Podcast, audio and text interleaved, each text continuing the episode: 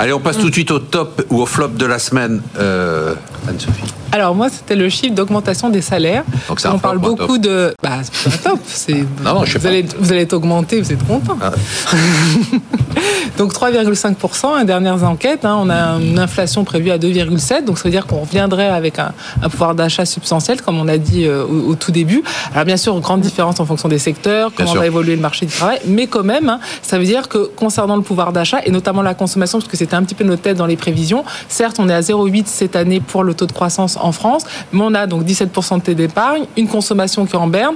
Avec ce scénario-là, s'il y a de la confiance, on peut avoir plus de consommation et donc peut-être dépasser les fameux 1%, comme le disait le gouvernement.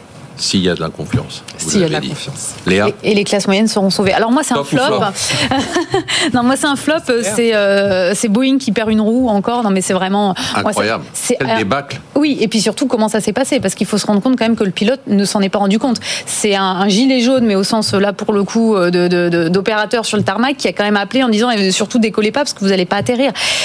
En direct, je crois que c'est sur CNBC, euh, il y a quand même des salariés et plusieurs personnes du groupe qui ont dit il faut la démission du CEO. J'ai jamais vu ça non plus. Et ce qui est intéressant, c'est quand même de rappeler pour tout ce qu'on a dit sur les États-Unis qu'on a deux champions parce qu'ils tiennent que parce Ouais. qu'on est en, en oligopole hein, dans cette histoire. Euh, bah, finalement, les Européens sont Ah pas ouais. si mauvais parfois par rapport aux Quand, Américains. quand ils se mettent ensemble, ils sont toujours très bons. Le Mm, problème, c'est qu'on se met pas ensemble. Alain Pitou Alors moi mon top c'est euh, Satya Nadella, le PDG de Microsoft. En fait bon c'est on met ça le top de la semaine mais c'est pratiquement le top de l'année euh, 2023 avec euh, un- une année Vous avez 2024 raison. qui commence un peu dans la même façon.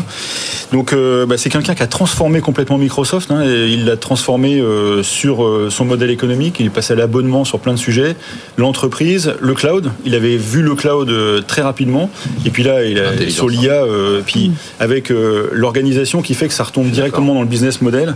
Avec quelques chiffres quand même pour avoir Non. à l'esprit. Si, si, deux chiffres. Le premier, c'est le résultat net qui est passé en 10 ans de 12 milliards à 72 milliards et une capi qui est passée, capi boursière qui est passée de 300 milliards à 3000 milliards.